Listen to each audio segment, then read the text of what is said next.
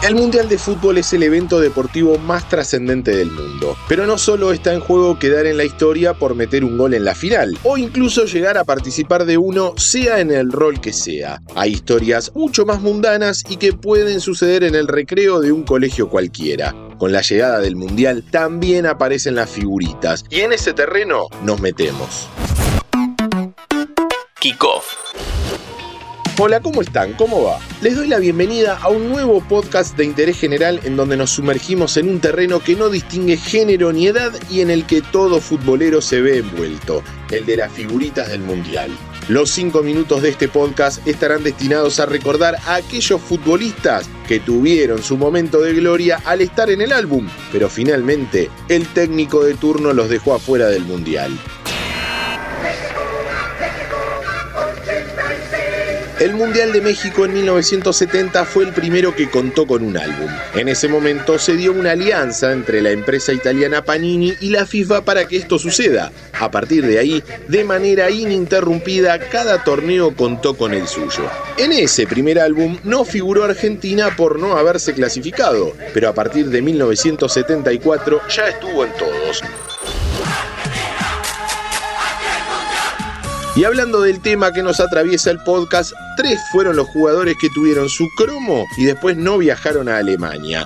Rubén Galván, el Beto Alonso y Roque Abayay. Para el Mundial que se disputó en nuestro país en 1978, solo uno estuvo y Menotti dejó afuera, Hugo Alves. Cuatro años después, la puntería de Panini fue perfecta. Los 16 que tuvieron su figurita viajaron a España. Y en este mundial, siendo la número 176, aparece la primera de Diego Maradona. México 86 es uno de los mundiales más recordados y también tuvo sus convocados por Panini, pero no por el doctor Carlos Salvador Vilardo. Los que aparecieron fueron Ubaldo Matildo Filiol, Miguel Ángel Russo y Juan Alberto Barbas, Argentina campeona del mundo, y ellos pueden decir que al menos en el álbum fueron parte.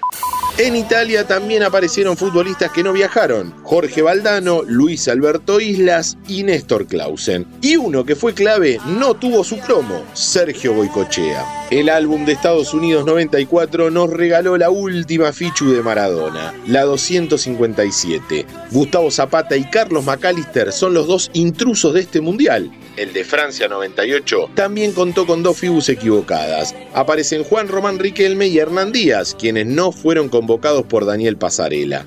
Algunas curiosidades, Carlos Roa, héroe de los penales ante Inglaterra, no estuvo en el álbum, mientras que tampoco salieron Mauricio Pineda, autor del gol ante Croacia, y Nelson Vivas, titular en tres partidos del torneo.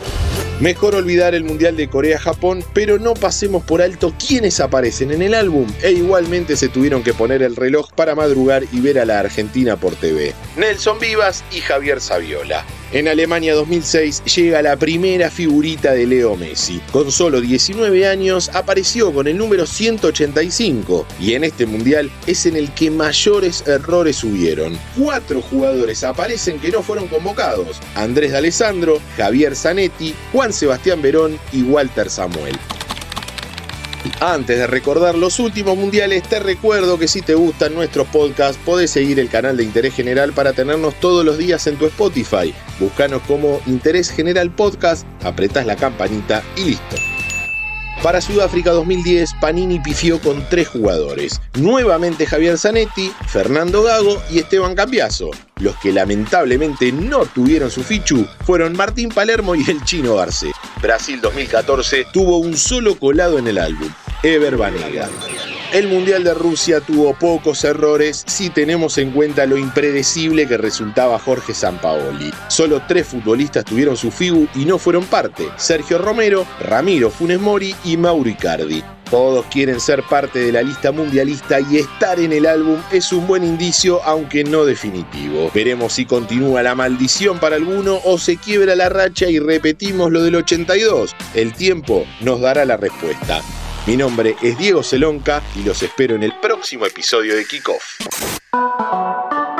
Mantenete informado siguiendo nuestras redes sociales.